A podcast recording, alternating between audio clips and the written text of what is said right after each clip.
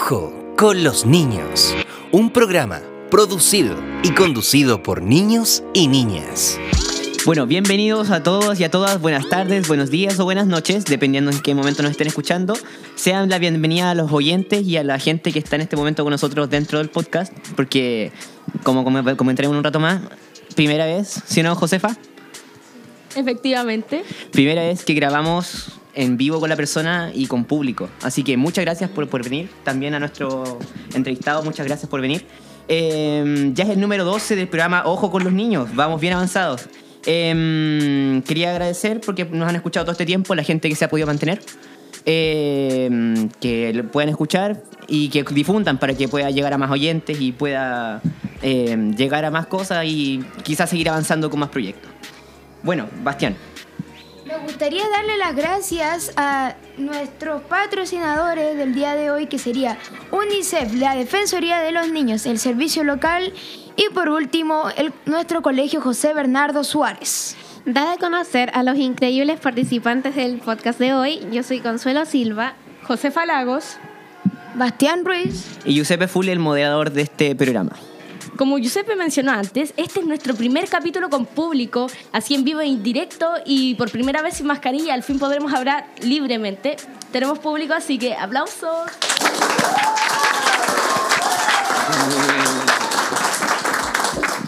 Bueno, presentar a nuestro invitado. Nuestro invitado es eh, ex baterista de, lo- de Los Prisioneros chileno. Eh, eh, también está en un proyecto personal llamado Jardín Secreto. Y bueno, hoy día se pudo dar el tiempo de poder estar con nosotros. Bienvenido, Miguel. Hola, ¿cómo estás? Buenas tardes, buenos días a todos. Y como dije recién, muchas gracias por la invitación. Bueno, eh, muchas gracias de nuevo, reitero.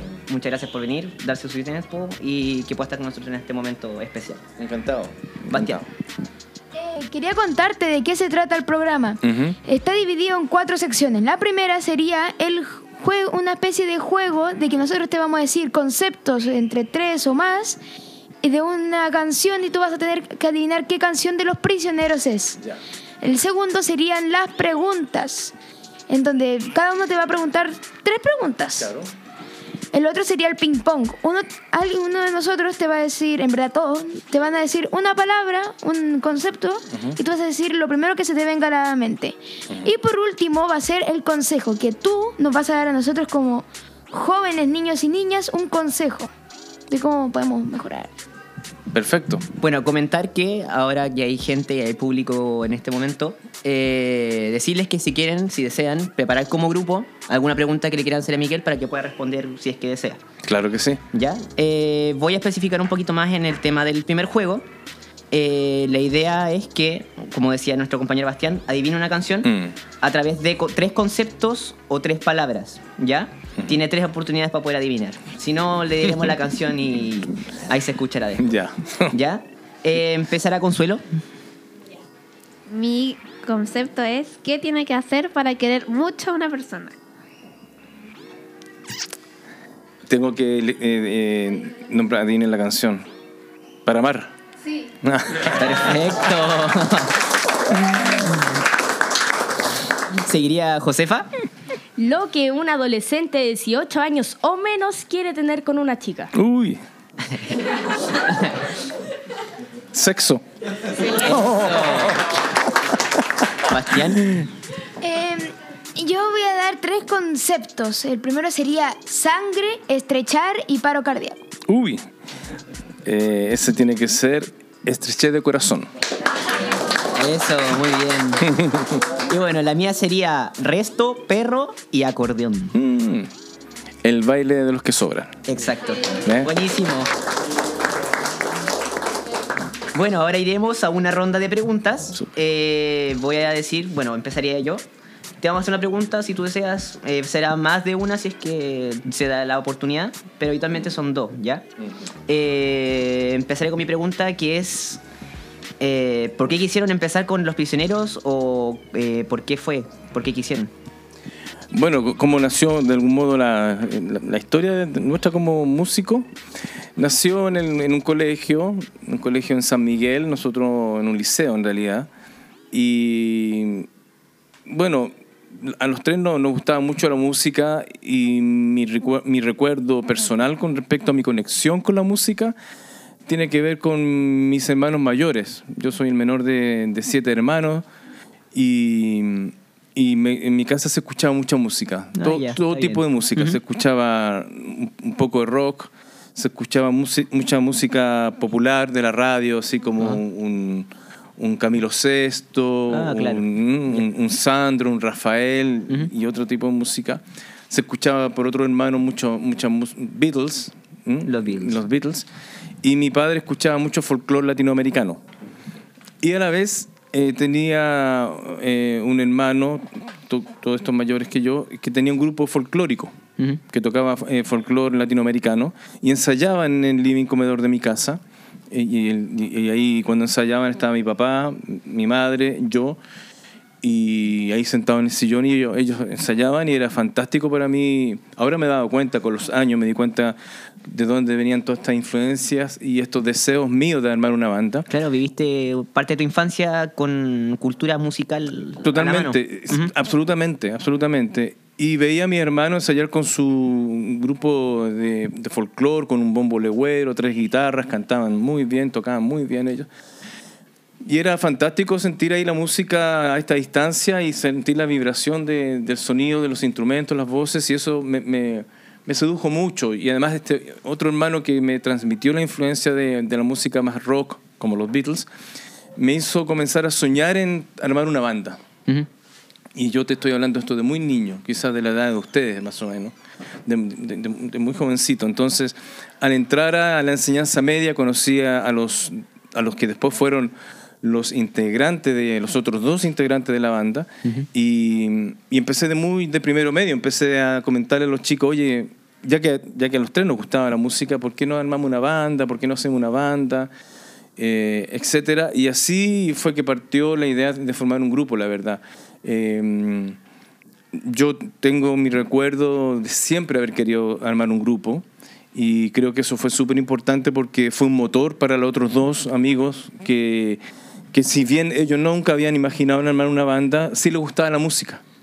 Entonces creo que llegar con esa energía y con, con ese ímpetu de, de- de- de tener una idea, de, de imaginarse que se puede hacer algo, eh, fue importante tener ese motor para, para juntar a estas dos personas junto conmigo y tener, una, y tener eh, la fuerza de, de querer hacer algo. Entonces, eh, nosotros no éramos músicos, no tocábamos ningún instrumento, o sea, esto partió absolutamente de cero, de la nada.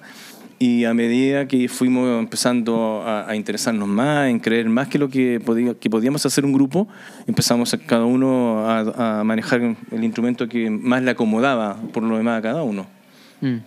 Interesante. Eh, ¿Y quién fue más o menos el que dio el puntapié de esta situación? ¿Y con quiénes empezaron primero? Yo creo que, mira, nosotros con Jorge González, que es el compositor de la mayoría de las canciones de Los Prisioneros, comenzamos a componer muy, muy, muy, muy joven, como, insisto, como la edad de, de ustedes, muy, muy joven. Y hacíamos muchas canciones de amor y pensábamos de que una forma de, de pegar rápido en la radio era con canciones de amor. Adaptarse a la situación. Exactamente. De hecho, teníamos una pequeña idea de en algún momento irnos de Chile eh, y, y- y probar suerte en España. Siempre teníamos pensado, y si nos vamos a España, nos vamos a España. Y un día apareció Jorge con una canción que tenía un poquito más un sentido social, que tenía que ver con aquella época que eh, eh, estaba, se estaba desarrollando una guerra muy cerca de acá de nosotros, con la guerra de las Malvinas, que se llama, que fue Argentina con una tremenda potencia que, eh, militar que era Inglaterra. Inglaterra. Y Jorge, en base a eso, escribió una canción que tenía que ver bueno, con, con lo que estaba sucediendo ahí, con los jóvenes soldados que iban a la guerra y los, y los generales se quedaban en sus casas. Y a mí me llamó mucho la atención esa letra. Y le dije, sin pensarlo, le dije a Jorge, como, como que eh, por ahí, por- le dije, por ahí, esa es la idea, hagamos algo así, más allá de canciones de amor, que pensamos que con las canciones de amor iba a ser más fácil llegar a la radio, y empezamos a escribir esas canciones, empezaron a aparecer esas canciones. Y ahí nos fuimos definiendo un poco como la banda que fue, y bueno, que ahora es una banda histórica, eh, por sus letras y también por, por la música que se hizo, porque fue una combinación de canciones con, con un sentido, con claro que hay canciones de amor como Estreche de Corazón o Para Amar, pero también habían otras canciones que hablaban de Latinoamérica es un pueblo al sur de Estados Unidos, que eran letras que llamaban mucho la atención que se escribieran en ese tiempo. Entonces, esa mezcla eh, nos fue como, como, bueno, nos dimos cuenta que teníamos un buen compositor y teníamos, ya éramos tres tipos que teníamos ya más, más ya estábamos más convencidos de que lo que podíamos hacer iba a ser importante e interesante. Bien. Pero por ahí más o menos, eh, y, y también fue súper importante cuando mi hermana mayor me regaló una batería. Ah, ya, Me- qué nos regaló una batería acústica muy barata, la más económica que encontramos usada naturalmente. Y para nosotros tres, después con el tiempo conversábamos y decíamos que eso fue eh, súper clave para nosotros tener un- una batería, eh, aunque fuera de cuarta, quinta, sexta mano, que hubiese sido súper, eh, que estuviera incluso en no muy buen estado, pero fue muy importante para nosotros, para nosotros tener un instrumento. Y ese de algún modo también fue para nosotros, nos marcó un antes y un después, después cuando ya pensamos que esto venía en serio. Ya. Ah, ya, está bien. Sí. Interesante. Bueno, ¿seguiría Consuelo? Cabe recalcar que si alguna de estas preguntas le parece incómoda, no es necesario que la responda. Bueno, ¿Cuál ha sido la canción que ha tenido menos aceptación por parte del público? menos aceptación. mm, son varias, son varias, son varias, son varias, son varias. Porque no todas las canciones que se hicieron son, y en general las bandas de música, no todas las canciones son un gran éxito y algunas simplemente no son muy conocidas. Pero sí, hay varias canciones que incluso a nosotros no- no- nunca nos gustaron mucho y después nos arrepentimos, decíamos, esta canción no fue necesario haberla puesta en el disco. Pero, mm, pero son varias, la verdad. O sea, en los discos eh, cada uno tiene una mirada crítica distinta de, cada canción, pero, pero hay muchas canciones que no pasaron sin pena ni gloria, pero la- las más eh, importantes, bueno, son canciones que hasta el día de hoy siguen sonando en la radio, así que nosotros siempre no, uno siempre se queda finalmente con eso, con las canciones que son conocidas, que han tenido éxito, que incluso no, sola- no solamente en Chile, sino que incluso ya de Perú hacia, hasta México, son canciones que son emblemáticas en algunos lugares, entonces uno se queda con esas canciones. Claro. Está bien. Ya. La otra es, ¿qué los llevó a no sacar más canciones con el tiempo? Bueno, porque nos separamos. En un momento nosotros, nuestro, nuestra banda, nosotros la formamos en el, a fines de cuarto, de tercero medio. A, a fines de, de cuarto medio más o menos, tercero y cuarto medio comenzamos a armar la banda. Y ya estábamos escribiendo las primeras canciones en cuarto medio. Después, bueno, salimos de, de- de- de la enseñanza media. eh, yo me puse a trabajar rápidamente para, para poder comprar instrumentos. eh, los otros muchachos entraron a la universidad y, y- y se salieron muy, muy pronto porque teníamos, estábamos ya totalmente embalados con la idea de, de armar una banda. Así que yo quería juntar dinero para tener instrumentos y los otros también estaban como en la misma sintonía. Ahí conocimos a nuestro primer, en el, en el liceo, en, en la universidad. Eh, Jorge, el compositor, eh, conoció al que después fue nuestro manager. Todos éramos muy jóvenes, todos no teníamos, teníamos cero experiencia en, en- en lo que nos íbamos a dedicar. Carlos Fonseca, que fue nuestro manager, ahora es un tipo muy conocido a nivel de, de manager o a nivel de gente que trabaja en la industria de la música en Chile. Todos fuimos creciendo al mismo tiempo y aprendiendo en el camino. Entonces, eh, y así más o menos se fue desarrollando nu- nu- nuestra, nu- nuestra carrera en adelante, hasta, hasta, bueno, hasta lo que terminamos siendo ahora, que ya es una banda que, que es historia. Sí, qué lindo. Ya, mi última pregunta es, Mm. después de separarse como grupo musical, ¿siguieron en contacto como amigos? Sí, sí, sí, sí. Claro, tú habías preguntado. Y en un momento armamos la banda, eso, armamos la banda, hicimos todas las canciones de, una primera época y todas las bandas en un momento eh, pasan por un momento de, de fatiga, de aburrimiento, a veces las personalidades ya no son las mismas que ustedes tienen ahora cuando tengan 24, 25, 26 años. Eh, nosotros igual como banda nos separamos relativamente jóvenes. Empezamos a tocar a, la, eh, no sé, a los 19 años y nos separamos a los 27 años. Ya teníamos cuando grabamos el último disco, que se llama Estreche de Corazón. Co- eh, Corazones se llama el disco. Y, y teníamos 27 años. Entonces fue una, una fatiga natural del trabajo en conjunto de gente. Ahí, ahí, ahí fue que ya nos separamos y estuvimos muchos años separados.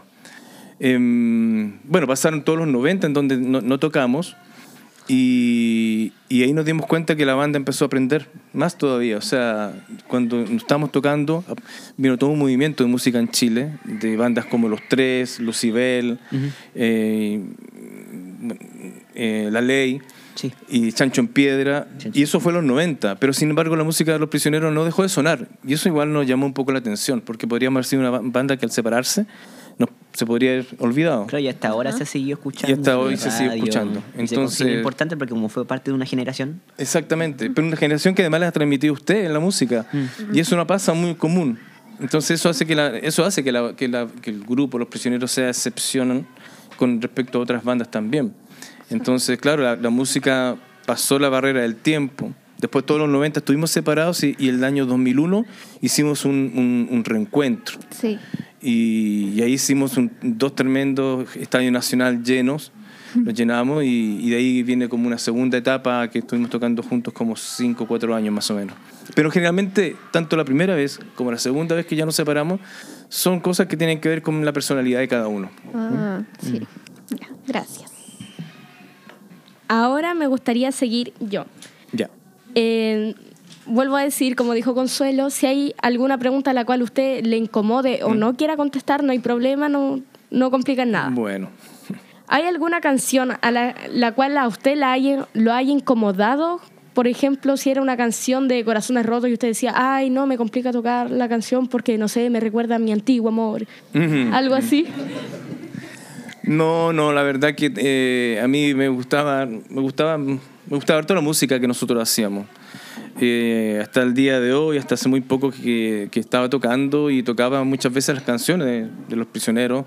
Acá hace dos años estuve en Canadá, en Colombia, en- viajando por todo Chile, Estados Unidos también hace poco y años, o sea, ante la pandemia, en la época del 2019. Y, y sigue siendo súper rico ir a otros lugares, está por ejemplo en Canadá o en Estados Unidos, y ver de que en el- tu concierto no hay solamente chilenos, sino que hay de- ecuatorianos, colombianos, bolivianos, mexicanos. eh, y te das cuenta de que, bueno, tu, eh, tu público es mucho más grande. Así que no, no hay como canciones que uno sienta de las que eligen el repertorio, que sean canciones que a ti te incomode tocar o no te guste tocar. Eh, tenemos y tuvimos la, la fortuna que muchas canciones son conocidas. Y no solo en Chile, sino que también afuera. Entonces varias era, partes. era súper cómodo subirse al escenario y empezar a tocar una canción y cuando venía el coro estaban todos los ecuatorianos, bolivianos, eh, peruanos, están todos y los chilenos que estaban ahí eh, cantaban tus canciones. Siempre ha sido realmente y siempre fue súper agradable hacer eh, el trabajo que nosotros hicimos porque eh, a poca gente se le aplaude por, por lo que uno hace, por el trabajo que diario que, que hace la gente, no, no, le, no le aplaude nadie, al fin de mes le pagan nada más. Pero en nuestro caso, aparte que nos pagan, eh, nos aplauden. Entonces, es una suerte, eso es, es- es bien único.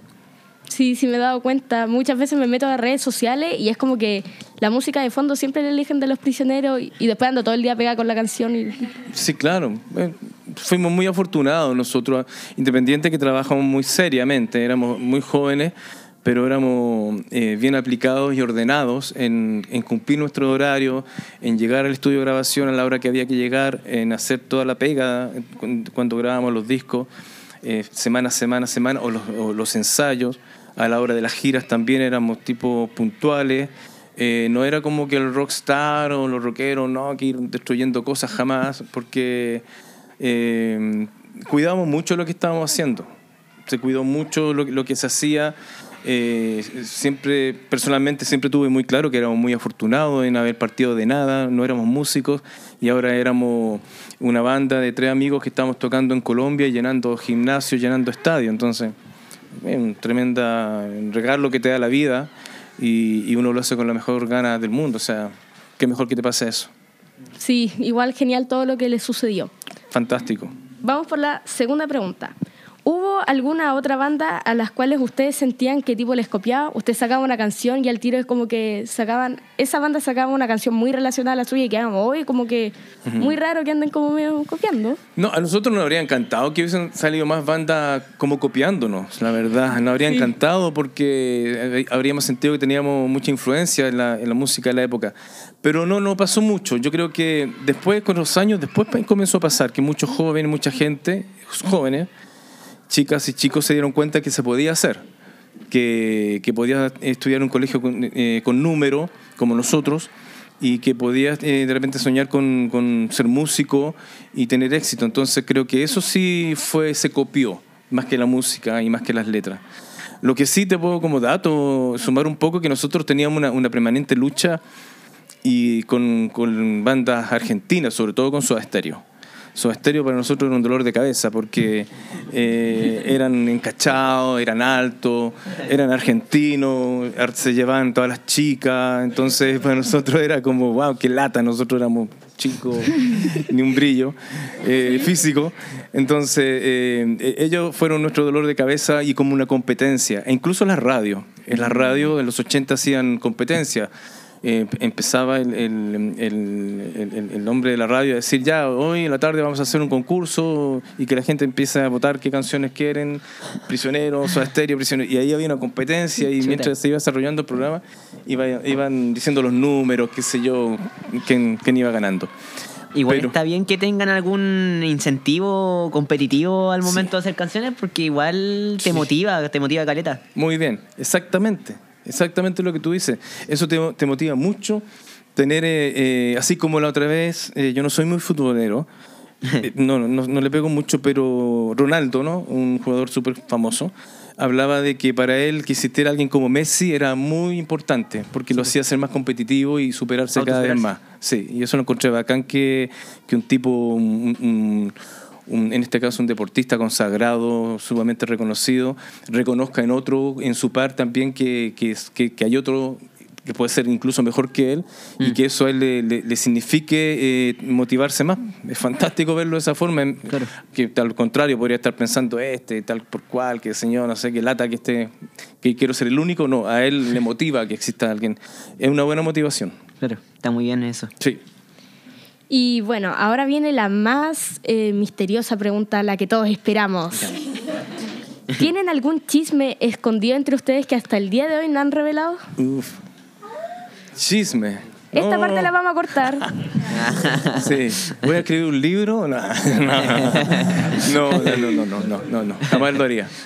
O sea, jamás contaría los chismes, digamos, la parte, uh -huh. las anécdotas personales. No.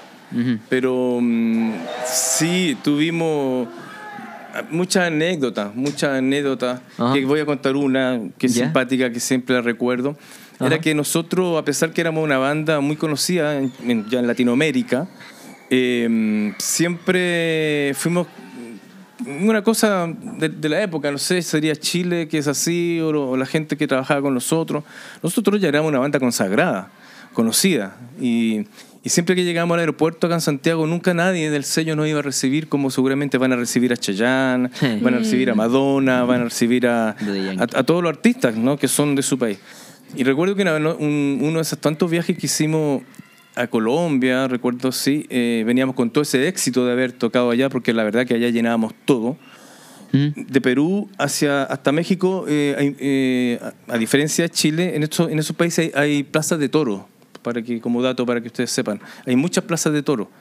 Eh, y ahí se hacen muchos conciertos. Nosotros en Colombia hacíamos gira por todo el país, llenábamos todas las, las salas de toro, la- estos lugares, qué sé yo. Bueno, llegamos al aeropuerto un día domingo, recuerdo, y, y veo en un momento al chofer del sello de aquella época nuestro, que era un sello, la EMI, EMI Odeón, era nuestro sello.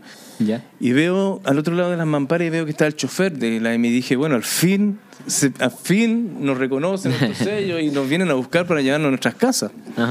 Y, le- y veo al caballero, al chofer, le digo, oiga, qué bueno que vino, no sé, don Mario, qué, bueno, qué bueno que nos vino a buscar para, para llevarnos a nuestras casas. Yo, yo cachaba.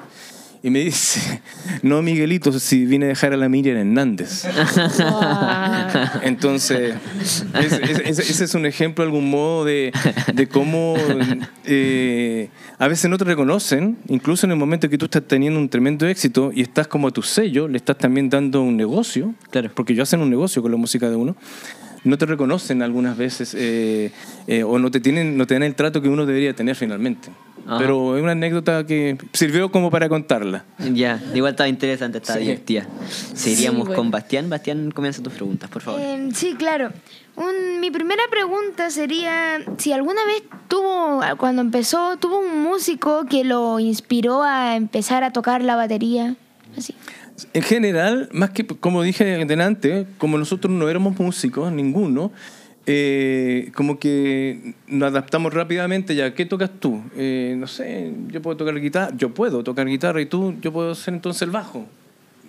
De hecho, nos acomodamos mucho porque Jorge, Jorge, González, Jorge González, que es el más, uno recuerda, él tocaba guitarra. Pero Claudio Narea también quería tocar la guitarra, entonces Jorge dijo, bueno, ya yo toco el bajo. Se acomodó, se corrió.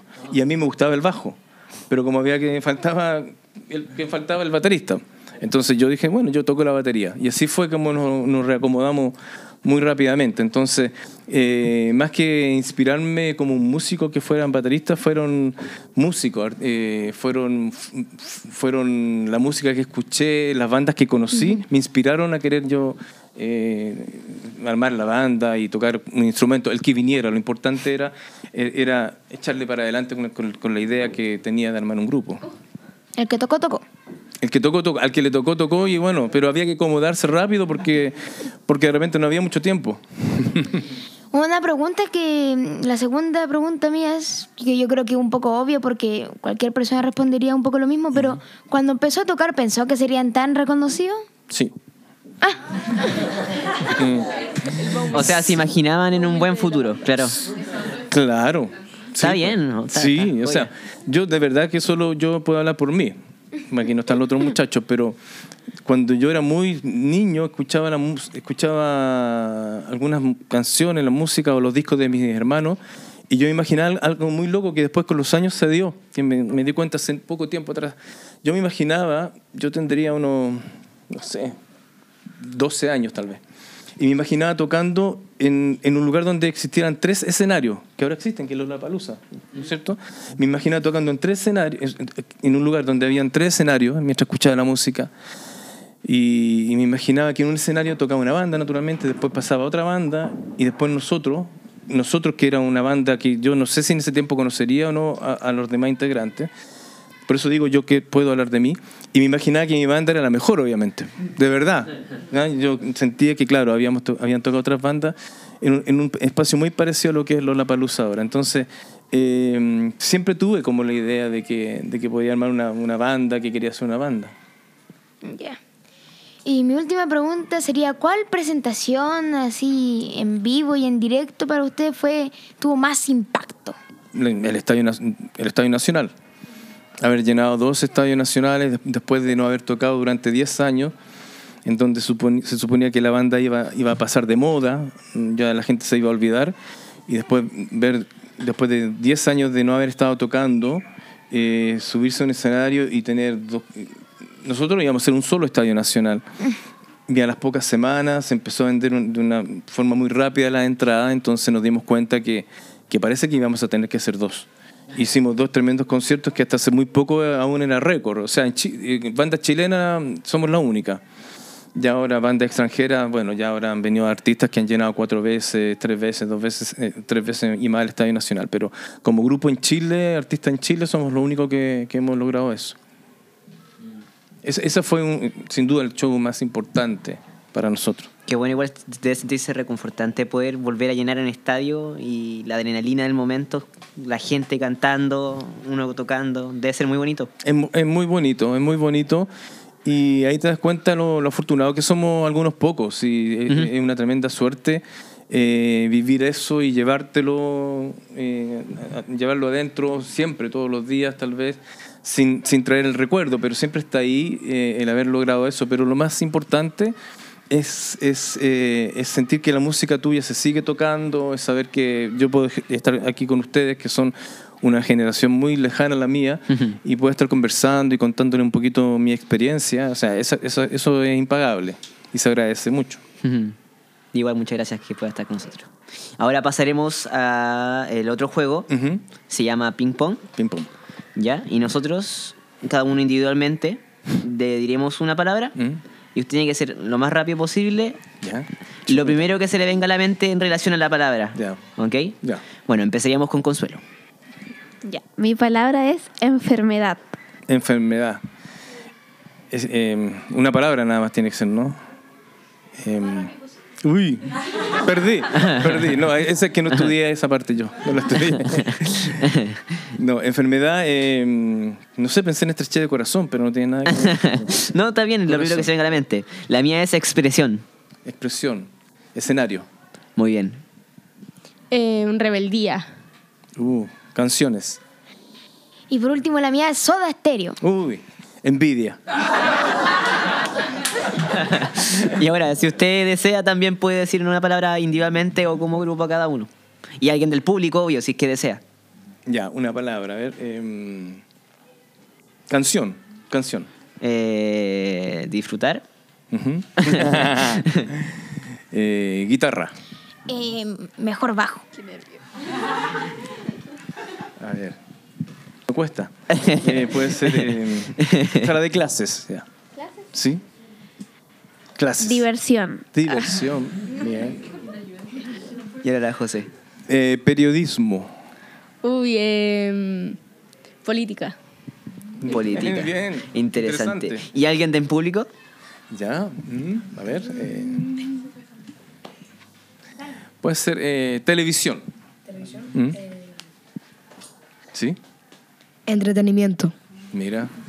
Está bien. Eh, muchas gracias igual porque pudo participar en este juego. Y ahora... em, Eh, quería, invi- quería invitar a la parte final del, programa del programa, que es darnos un consejo a nosotros, de su parte, de cómo podemos... Un consejo a nosotros. como- Sí, claro.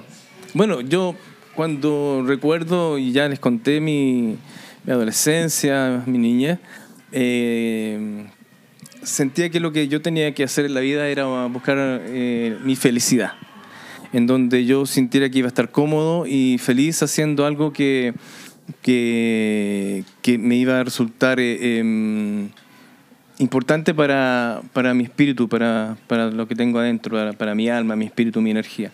Así que creo que es importante eh, para cada uno y ustedes eh, el día de hoy prácticamente, eh, cuando quieran y piensen en algo que quieren hacer o trabajar o dedicarse de aquí en adelante, eh, no hay metas. No hay, no hay, no hay meta, no hay, no hay, no, no. Sie- siempre se puede seguir eh, la idea de lo que uno quiere hacer. O sea, uno puede seguir siempre más adelante. Es importante em, tener claro de que, de que se pueden hacer las cosas, que con las ganas y la dedicación eh, se logran, se, lo- se logran. Y, y las metas, como dije recién, la- la- uno se pone una meta y muchas veces puede pasar más allá de esa meta. Es, yo creo que es muy importante en la vida hacer lo que uno quiere hacer, porque creo que eso va junto de la mano con la felicidad de cada uno de nosotros. Así que eso podría decirles. Gracias. Muchas gracias. bueno, eh, ahora iríamos con el cierre.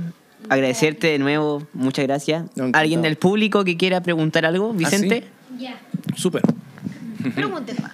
Hola, soy Vicente y quiero preguntar, eh, ¿tendrá algún proyecto a futuro como con adolescentes o algo así? ¿Importante? Bueno, ahora estamos justamente trabajando con colegios, con un grupo de profesores. Estamos. ¿Vicente?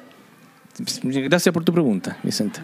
Eh, estamos con profesores eh, para eh, llevarlo y enseñarle a los chicos, eh, eh, acercarlo a la música. Más que yo tener un proyecto eh, de, de trabajar con, hacer música directamente con niños, nosotros estamos trabajando para que los chicos que tengan inquietudes musicales, aprender a tocar Ajá. instrumentos, batería, bueno, tú, tú estás- sí, sí. eres parte de eso, eh, se puedan eh, desarrollar como músicos o también, más allá de músico, también importante tener una, una disciplina. Por ejemplo, si el día de mañana tal vez a ti te guste, no sé, otra cosa, medicina o periodismo, pero de repente la música también, que es un arte maravilloso en este caso y te acompaña y, y puede desarrollar ciertas virtudes y aprender eh, que, que hay que aplicar, si ser ordenado, todas esas características sirven. Eh, y estamos trabajando nosotros, justamente, estamos trabajando con un equipo de gente eh, para poder eh, con los chicos aportar en eso y, y poder también, bueno, eh, que ellos puedan grabar sus canciones, puedan finalmente hacer todo un trabajo y salir con- más preparados en, en este caso en particular en la música. Disculpe, disculpe, ¿podría nombrar la- la- eh, lo que está haciendo en este momento? Escuelas de rock. Escuelas de rock, claro, escuelas de rock. Claro, profundice un poquito Sí. más para que pueda la gente que esté Sí, escuchando en este ah, momento ver. Escuela de Rock, eh, estamos trabajando en tres, en tres sedes importantes. Están en San Joaquín, en Macul y en La Granja. Y es- son tres sedes donde se adaptaron eh, salas con todos los instrumentos, con todos los instrumentos eh, necesarios que, que un grupo necesita para trabajar. O sea, ¿qué significa? Batería, guitarras, bajo, teclado, micrófono, atriles, monitores, todo para que con profesores eh, puedan los chicos desarrollar sus talentos musicales, sus inquietudes, los que quieren componer, que aprendan a componer o, o a, o- o- a grabar también. Y eso es un programa que se ha hecho durante todo este año. Así que, mm, y ha sido muy bonito, muy entretenido, muy, muy interesante eh, eh, tener ese, ese, ese acercamiento con, con ustedes, con con los jóvenes, con los niños. Y esperamos el próximo año también seguir replicándolo, repetirlo, eh, eh, por un tema de pandemia, de, estar muy cerca de, lo que fue la pandemia, que aún nos queda una colita, eh, ha sido más, más lento y es la primera vez también. Pero esperamos ya el próximo año con mejor eh, preparación, más ya, ya habernos alejado más de lo que fue no poder estar cerca uno de los, uno de los otros. Eh, el próximo año poder ya empezar a con, con más, convocar a más muchachos y más chicos y chicas y empezar a, hacer, a seguir haciendo música. Eh, yo tenía una pregunta, ¿y eso sigue abierto así o ya no? Sí, pues. Pero, claro, por, por supuesto. Pero la idea, nos, eh, vamos a ir con, con el equipo con, el que trabajamos, vamos a hacer un- una nueva gira por los colegios antes de fin de año para empezar ya a los chicos a contarles de que para el próximo año eh, queremos seguir con, con este, con este programa e invitarlos a más, a que participen más chicos, que vayan más chicos. Van a haber algunos cambios también en el programa, entonces va a ser, va a ser, debería de ser más, más, más grande la convocatoria.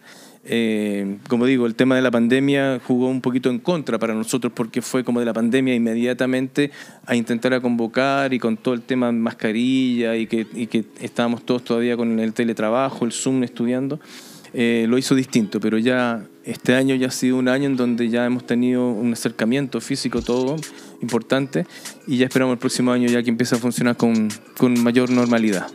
Muchas gracias. La segunda pregunta de alguien del público que quiera, Alexander. Eh, hola, yo soy Alexander Hola, y quería Alexander. preguntarle si alguna vez se imaginó eh, estar en un podcast con un grupo de chicos.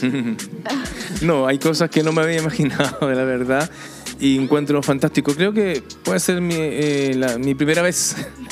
Sí, creo que nunca lo había hecho antes, así que eh, no, es muy entretenido, me, me gusta. Eh, las preguntas están muy buenas, el juego también lo encuentro súper entretenido, me gustó. Muchas gracias. Muchas gracias a usted también. Ah, también agradecer a Danilo Morales y Marcelo Pizarro que pudieron darnos la oportunidad de poder eh, entrevistar a nuestro amigo Miguel. Y también que sigan a la- en las redes a la Escuela de Rock para que puedan estar un poco más informados Sí. y difundir el programa para que podamos seguir y llegar a más oyentes. Muchas gracias. Gracias por participar del programa Ojo.